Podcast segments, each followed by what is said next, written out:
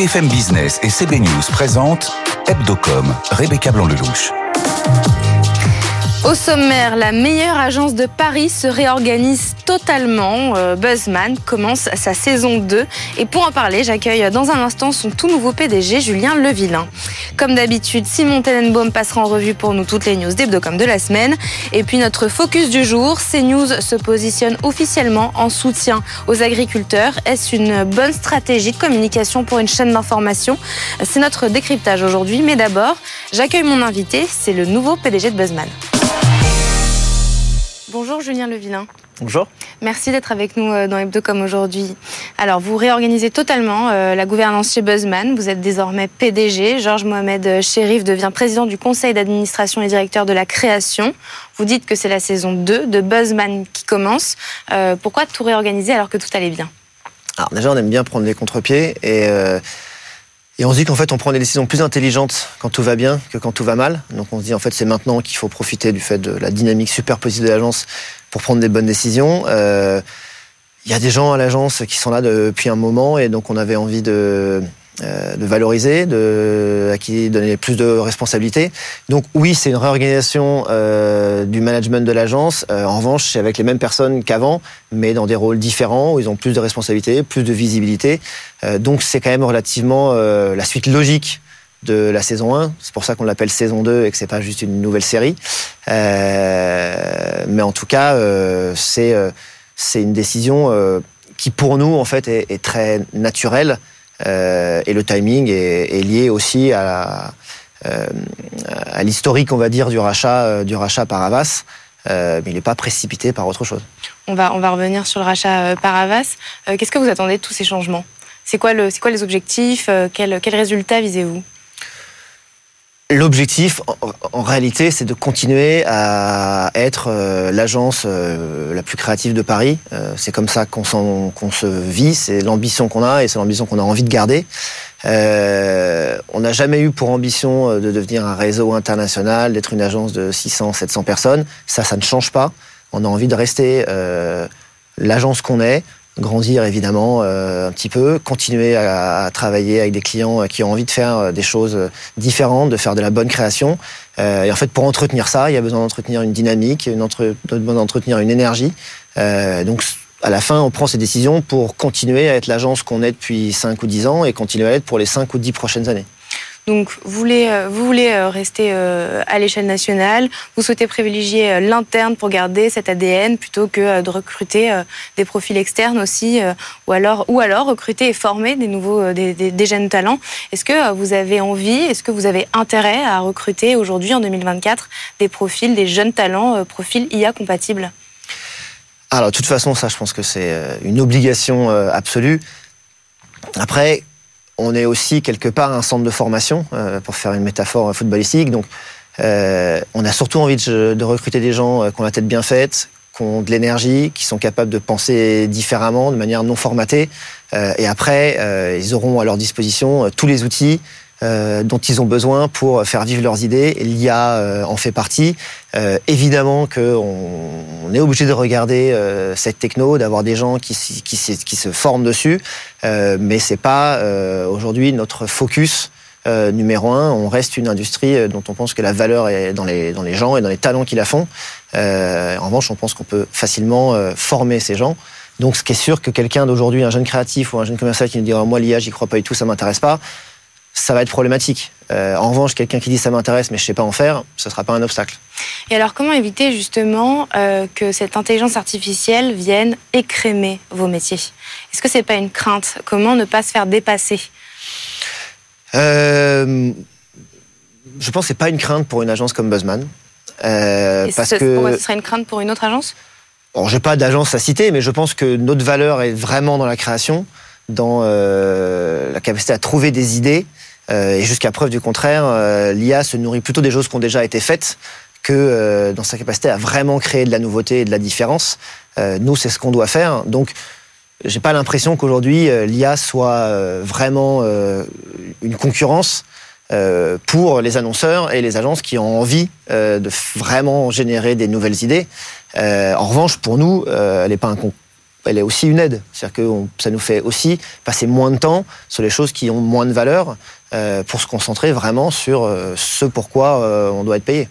Tout à l'heure, juste avant l'émission en off, vous me disiez justement que ça peut aider notamment sur le ciblage publicitaire, sur la pub vidéo personnalisée qui euh, augmente de plus en plus. On voit euh, même les grands groupes de médias, TF1 par exemple, qui souhaitent se positionner et augmenter cette part de marché-là aussi mmh. sur la pub euh, vidéo digitale. En quoi cette, cette intelligence artificielle peut vous aider dans la création plus personnalisée bah, Je pense qu'elle offre juste des, des possibilités de d'adaptation ou de personnalisation de la création beaucoup plus importante que ce qui existe aujourd'hui. Aujourd'hui, quand on fait des bannières, il y a déjà plein de manières de personnaliser des messages, mais c'est relativement simple. On peut changer des, montants de promotion, on peut changer des petites choses, mais globalement, c'est des canevas, assez fermés. Ça, ce sont des technos qui existent ah, déjà. Ça, c'est des technos qui sont partout hein, euh, sur Internet. Euh, Aujourd'hui, l'IA, elle va permettre d'aller vachement plus loin dans euh, les modifications qu'on est capable ou les adaptations qu'on est capable d'apporter euh, au contenu original.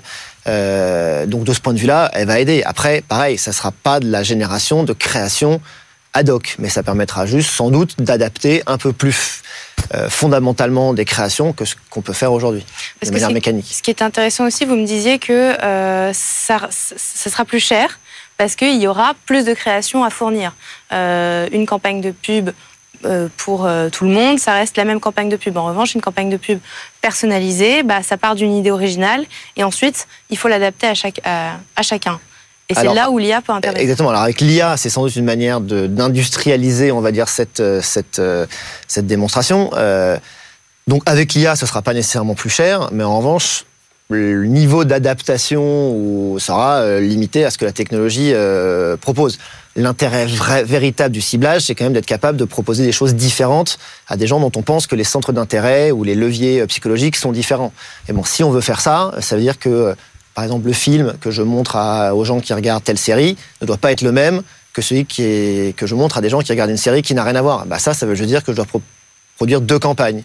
Donc soit je dois produire deux campagnes vraiment différentes parce que je crois vraiment en euh, le besoin d'adéquation euh, du contenu euh, à la cible et au contenu, soit je pense que je peux faire des petites adaptations à la marge et ça marchera. Bah, pour les petites adaptations à la marge, l'IA fera très bien le boulot. Si je dois vraiment générer une idée différente et spécifique, jusqu'au jour d'aujourd'hui, je ne crois pas qu'elle soit capable de le faire. Et donc pour ça, ce sera plus cher pour des annonceurs. Et donc, vous, ça vous demandera aussi plus de main-d'œuvre. Donc, c'est aussi peut-être un moyen pour vous de vous agrandir. Ça vous inspire, cette, cette pub personnalisée ou pas chez Buzzman? Bah, je dis l'objectif euh, de Buzzman n'est pas de grandir pour grandir. Donc euh, moi, ça m'intéresse si ça permet de développer des idées, de créer des choses nouvelles.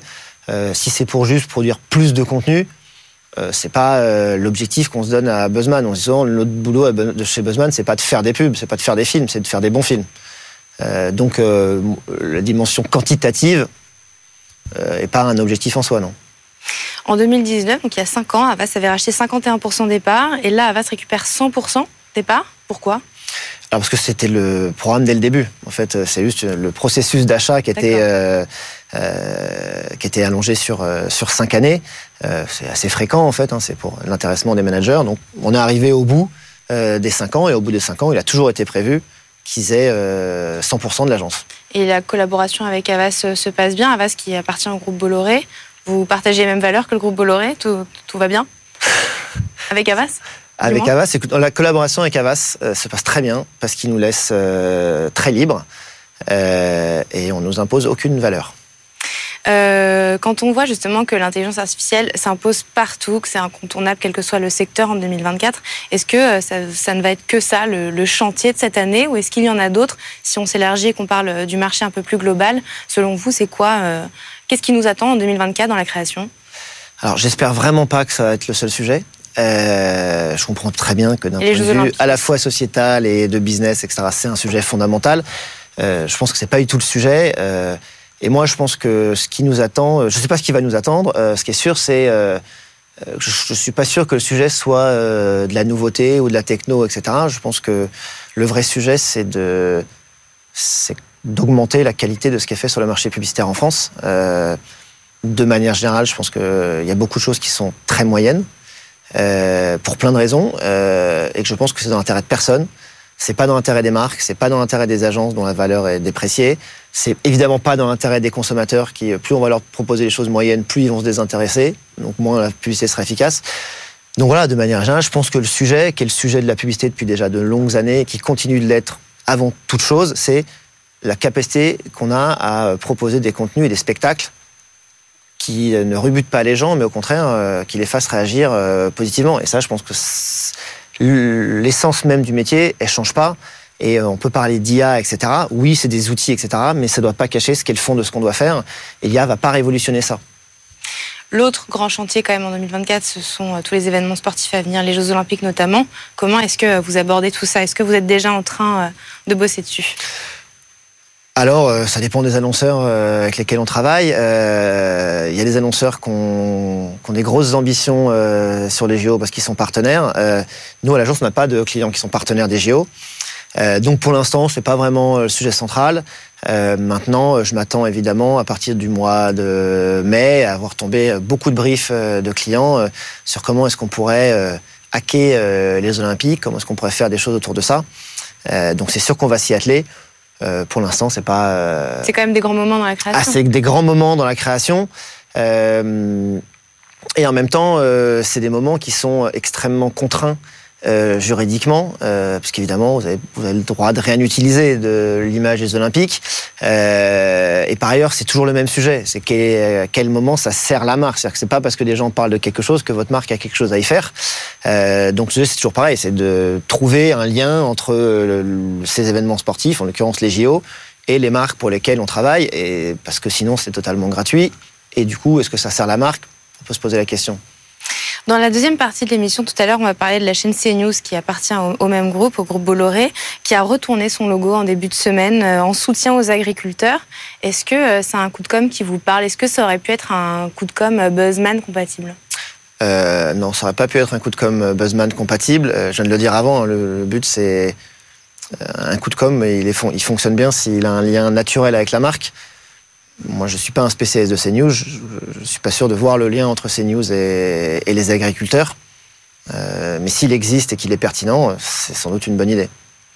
Euh, on en parle tout de suite. C'est dans notre focus dans un instant. Merci beaucoup, Julien Levillain, d'avoir été avec nous. Vous êtes PDG de Buzzman et puis on, vous souhaite une très très belle euh, saison 2. Tout de suite, c'est les news par Simon Tenenbaum. Netflix surfe sur le succès de ses offres avec publicité. Le géant de la vidéo à la demande a publié cette semaine des résultats annuels très solides. 13 millions de nouveaux abonnés au quatrième trimestre et désormais 23 millions d'utilisateurs mensuels à ses offres avec pub. Netflix vise encore 13% de croissance ce trimestre. La pub qui pousse Netflix à explorer davantage la programmation en direct avec cet investissement record dans les droits sportifs, 5 milliards de dollars pour diffuser pendant 10 ans une célèbre émission américaine de catch. À propos de vidéos à la demande par abonnement, en France, le marché a dépassé en 2023 la barre des 2 milliards d'euros de chiffre d'affaires selon euh, les données publiées cette semaine par le CNC. Le marché qui a réaccéléré en fin d'année. Netflix fraude maintenant la barre des 12 millions d'abonnés contre 8 millions pour Amazon Prime et environ 5 millions pour Disney+. La grosse annonce de la semaine du côté de Publicis, investissement de 300 millions d'euros dans l'intelligence artificielle évidemment. Le groupe veut mettre l'IA au cœur de son business. L'objectif principal est d'optimiser l'exploitation des données dont dispose Publicis. Avas, de son côté, se retrouve attaqué par des défenseurs du climat. Le collectif Clean Creative critique le contrat noué avec le pétrolier Shell l'an dernier pour son budget média. Les activistes font pression pour que l'agence ne soit plus labellisée Bicorp et le risque de perdre ce sésame est réel puisque selon Adweek, une enquête a été ouverte à la suite de ces pressions par le Bilab qui octroie ce fameux label ESG. On termine avec ce que les professionnels du secteur qualifient de blitz marketing, l'offensive publicitaire du chinois Temu, spécialiste du e-commerce low cost. Ses dépenses publicitaires ont décuplé en 2023 avec deux tiers des investissements sur les réseaux sociaux. Temu aurait dépensé plus d'un milliard 200 millions de dollars en pub chez Meta l'an dernier. Une stratégie très agressive qui nommait pas la télévision. Temu sera un des annonceurs du Super Bowl en février pour la deuxième année consécutive. Hebdocom sur BFM Business. L'opération On marche sur la tête s'est imposée jusque dans le paysage audiovisuel français cette semaine. C'est une initiative lancée par les agriculteurs en novembre 2023. Elle consistait à retourner les panneaux des villes pour dénoncer les règles imposées à la profession. Et euh, la chaîne CNews a décidé de prendre parti officiellement euh, le mouvement, de prendre parti pour le mouvement officiellement en retournant son logo, lundi dernier dans la journée. Comme d'habitude, on vous a demandé votre avis sur le sujet. Est-ce que vous trouvez que c'est un, un coup de communication réussi de la part de CNews? Et euh, les réponses sont euh, plus ou moins mitigées. C'est oui à 54%. Euh, pour en parler, j'accueille mes experts du jour. Valran Moulet-Berthaud, salut. Salut Rebecca. Merci d'être avec nous. Tu es fondateur du groupe de médias Le Crayon. Et Valentin Richardot, bonjour. Salut. Tu es fondateur de J'ai un pote dans la com. Merci à tous les deux d'être avec moi aujourd'hui. Donc, c'est une réponse mitigée, oui à 54%. pourquoi, à votre avis? C'est une bonne question. Je pense qu'il y a déjà évidemment un effet de chaîne, c'est-à-dire qu'il y a plein de gens qui aiment beaucoup ou détestent ces news, donc forcément ça polarise à ce niveau-là, et je pense que des gens ne seront pas objectifs dans leur réponse quoi que la situation soit. Moi, à titre personnel, je pense que c'est un coup de com réussi parce que je trouve que c'est une manière pour une chaîne de télévision de prendre des pratiques de la presse écrite. Donc on peut notamment penser à Libération, au Monde ou euh, au Figaro, qui sont un peu les trois gros médias de presse écrite, qui régulièrement prennent position éditorialement sur des sujets. C'est quelque chose qui est beaucoup plus rare sur les chaînes de télévision et même sur certains médias digitaux, on va dire nationaux. Et donc du coup, c'est assez intéressant de voir ça évoluer sur une chaîne. Et en plus, je pense que c'est une manière aussi de flatter leurs audiences parce que leurs audiences ont envie en tout cas d'avoir ce sentiment de soutien avec euh, les, régions, avec euh, une campagne, on va dire, euh, un peu oubliée du parisianisme et cette critique régulière que fait CNews dessus. Donc je pense que c'est aligné avec leur audience et les valeurs qu'ils veulent pas prodiguer. Après, est-ce qu'on est aligné avec ces valeurs ou cette audience? Ça, c'est à chacun de décider. Mais justement, quand on, quand on fait ce constat-là, de, de soutenir de cette façon-là une cause, c'est de fait en délaisser une autre, non? Bah, Pour une marque comme euh, comme cette chaîne-là, parce qu'une chaîne est une marque comme un média classique. Il y a rien de pire que d'être euh, trop lisse. Le but c'est pas d'être clivant à tout prix, mais si on laisse pas de marque, si on n'apporte pas son image et qu'on veut pas proposer quelque chose, on sert plus à rien et du coup on est moins écouté, moins consommé, moins lu et du coup là moins regardé. Donc c'est c'est euh, c'est peut-être prendre parti sur une cause et en délaisser d'autres, mais c'est inhérent à chaque choix qu'on fait. Donc la question, c'est effectivement qu'est-ce qu'on va répondre aux, auditeurs qui vont dire mais les autres causes, les autres, euh, les autres luttes, est-ce qu'on les prend en compte ou pas? Choisir celle-ci, c'est laisser tomber les autres Pas spécialement. Moi, je suis pas euh, pro ou contre. Simplement un choix qui a été fait. Donc en termes de coup de com, je pense que c'est euh, hyper malin. Maintenant, ils vont le justifier. Ils l'ont déjà fait. pour eux, comme tu l'as dit, il y a un gros gros public cible auprès de ce profil-là ils, ont choisi leur lutte et c'est à l'instar d'autres chaînes ou d'autres médias qui s'engagent sur d'autres sujets, euh, d'écologie ou autres, c'est en lien avec ce qu'ils ont l'habitude de faire et, leur ligne édito. Est-ce qu'il peut y avoir des, conséquences euh, sur les annonceurs? Là, pour le coup, c'est quand même, ça nous intéresse. C'est une grosse question et c'est effectivement la, question qu'il faut se poser. Est-ce que les annonceurs vont continuer à nous suivre? Est-ce qu'ils vont continuer à, faire des choses euh, sur cette chaîne-là? C'est pas, c'est assez inédit en France. Ce, comme tu dis, ce genre de pratique, ça l'est un peu moins euh, aux US avec des chaînes télé qui sont beaucoup plus, il y en a beaucoup plus. c'est extrêmement pas régulier, mais en tout cas, il y a beaucoup de chaînes qui s'engagent sur un certain nombre de sujets. Si on va plus largement au niveau des marques, il y a beaucoup de marques qui s'engagent aussi sur des sujets même politiques et euh, qu'on soit d'accord ou pas, euh, ça crée un peu moins de débat. Là, vu que c'est une chaîne et qu'il y a un enjeu d'information, on se pose la question de pourquoi on l'a fait, est-ce que ça a du sens? L'annonceur qui croit en cette chaîne-là, je pense pas qu'il va se demander est-ce que je reste ou pas. Ils vont se poser la question, mais ça va être en, congruence avec leurs attentes, avec leurs habitudes. Je pense qu'ils vont, ils vont, ils vont continuer à, annoncer. C'est une théorie qu'on a développée en interne dans une de nos agences qu'on a appelée le faux euh, impopulaire. Le faux impopulaire, c'est l'idée qu'on va avoir un avis très tranché et très radical sur un sujet pour montrer que nous, on a le courage de se mmh. positionner alors même qu'on est en train de faire quelque chose avec lequel on le sait que tous nos partenaires et les acteurs qui travaillent avec nous sont totalement d'accord. Mm. Donc c'est quelque chose de très réussi parce qu'en fait c'est de la com gratuite parce que on sait que les gens vont en parler parce que c'est un petit peu choquant. Sauf qu'en fait on sait que tout notre écosystème nous suit déjà dans cette idée-là. Nous on appelait ça le faux impopulaire parce que c'est l'idée de, se prendre pour un héros ou pour, pour un dénonciateur sur quelque chose sur lesquels globalement les gens qui regardent CNews mm. ou les annonceurs de CNews sont généralement assez alignés avec ces revendications, on va dire campagne profonde sans aucun jugement de valeur de mon côté. Mais ça, ça vient aussi, enfin, Unpopular Opinion, c'est quelque chose qui est très US aussi, qui est arrivé en France il n'y a pas longtemps. C'est une trend de social media de je veux faire péter mon contenu, je veux que ma vidéo euh, soit vue x 10, x 100, en trouvant une, euh, un opinion, un avis un peu défavorable à la majorité, en tout cas à ce qu'on pourrait penser de manière euh, normée, pour dire moi je pense ça. Ça a été beaucoup fait sur plein de sujets, des sujets sportifs, les paris, voilà, tel joueur de rugby ou tel joueur de foot, vous l'aimez pas, moi je pense qu'il est quand même bon là-dessus. Donc le unpopular opinion, il est extrêmement puissant en termes de perf parce qu'on dit ah eux ils ont le courage de dire euh, ce qu'on pense ou ils ont le courage de dire un peu l'inverse de tout le monde. Enfin les vrais sujets. Ouais et au final bah t'as l'impression et c'est peut-être pas forcément vrai mais t'as l'impression que ah bah ils disent la vérité. Donc est-ce que c'est vrai ou pas? C'est un autre sujet mais tu as on crée cette mécanique là comme tu l'as expliqué crée le sentiment de se dire ok il s'intéresse au vrai sujet. Comme il ose il ne peut pas mentir. Voilà exactement. Il fait le il fait, il fait le pas il prend position.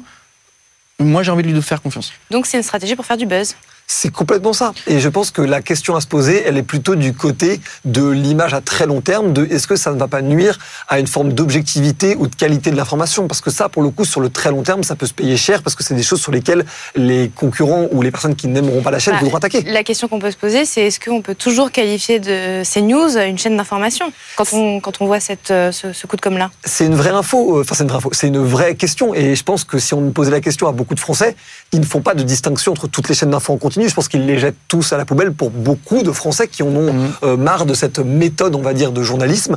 Après, je pense que c'est toujours la question de, ouais, de, où dans le spectre on se situe. Je pense qu'il y a des gens qui considèrent CNews comme une chaîne d'information fiable, et tout comme je pense qu'il y a des gens pour qui c'est le, le plus bas de l'information. Je pense que ça, c'est vraiment une question de prisme. En revanche, mhm. et c'est là où je suis très d'accord avec toi et avec ta question que je trouve très pertinente, c'est va-t-on avoir encore des espaces où tout le monde trouvera que c'est de l'information? Et ça, c'est quelque chose qui est très dangereux et qui est même très dangereux au-delà même de la communication pour même. Tu parles de neutralité de l'information? Au-delà de la neutralité, je parle du fait qu'on reconnaisse tous que certains espaces sont des informations officielles, vérifiées et crédibles, et que plus on avance, plus on voit bien qu'il y a une parcellisation des audiences autour de ça. Et, encore plus dans le groupe. Et je le dis parce que nous, notre média de débat Le Crayon, c'est un peu mon autopromo, mais c'est ce que depuis le début on essaie de construire. C'est un endroit où tout le monde on peut adorer ou, ne pas aimer, mais on sait qu'il y a de la transparence et il y a le plus de travail pour de l'objectivité. Mais on l'a fait parce qu'on a bien vu, on a bien senti que les gens avaient besoin de nouvelles marques pour s'identifier à ça. Mais simplement parce que la société se parcellise. Ce n'est pas que de la faute des médias. Ça l'est aussi, mais ce n'est pas que de la faute des médias.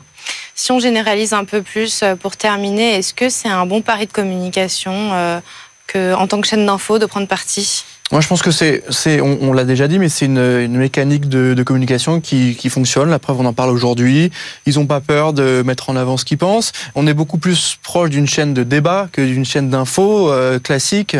Donc, ils le revendiquent et quand on voit sur les plateaux euh, qu'il y a des éditorialistes, mais ils sont pas forcément experts d'un sujet, ils donnent leur avis, bah, ça indique aussi le niveau d'exigence qu'on veut avoir. Donner ton avis, c'est très bien, mais est-ce qu'en termes d'expertise, tu as les moyens de le faire? C'est autre chose. Donc, si on prend la légitimité, euh, voilà. légitimité des incarnants. Si on prend un regard macro, je pense que c'est une, c'est une, une, campagne, c'est une action de communication qui a fait ses preuves, qui marche bien et on en parle aujourd'hui.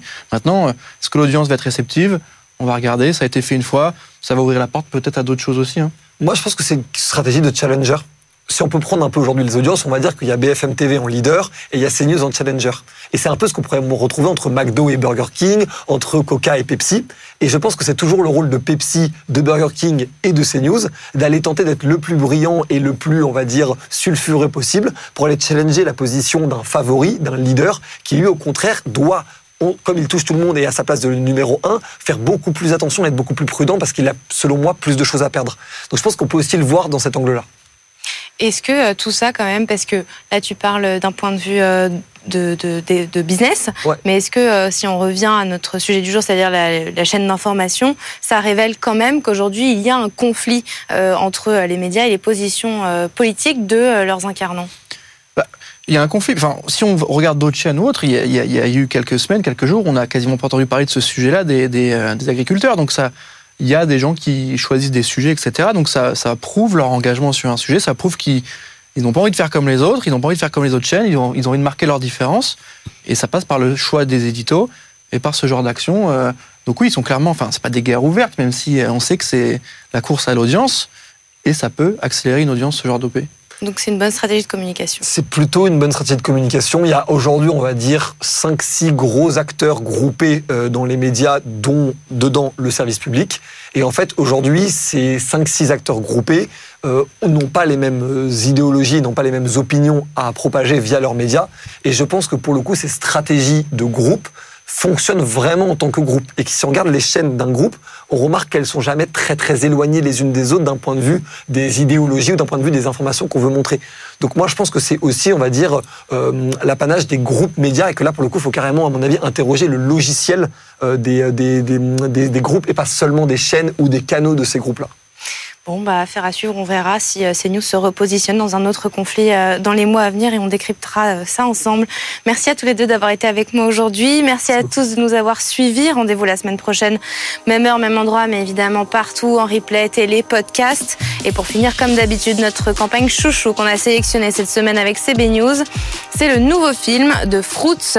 C'est vrai que parfois, il arrive que certains oublient leurs effets personnels chez une rencontre d'un soir et on n'a pas forcément envie d'aller de retourner les chercher, que ce soit nos AirPods, une boucle d'oreille ou une écharpe à laquelle on tient, euh, quand c'est chez une, une conquête d'un soir. Et c'est l'application de rencontre du groupe Bumble a donc décidé de voler au secours de ses utilisateurs dans un film signé Frénésie, réalisé par Flavie Gonin et Louis Dauge. Très bon week-end sur BFM Business.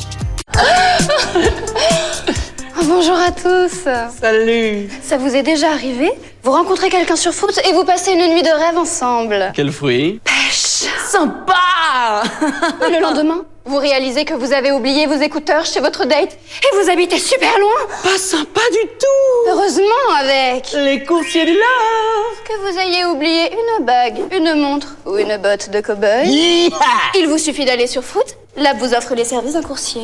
Enfin une application de rencontre qui me fait gagner du temps Merci Fruits Foods, choisis ton fruit et gagne du temps.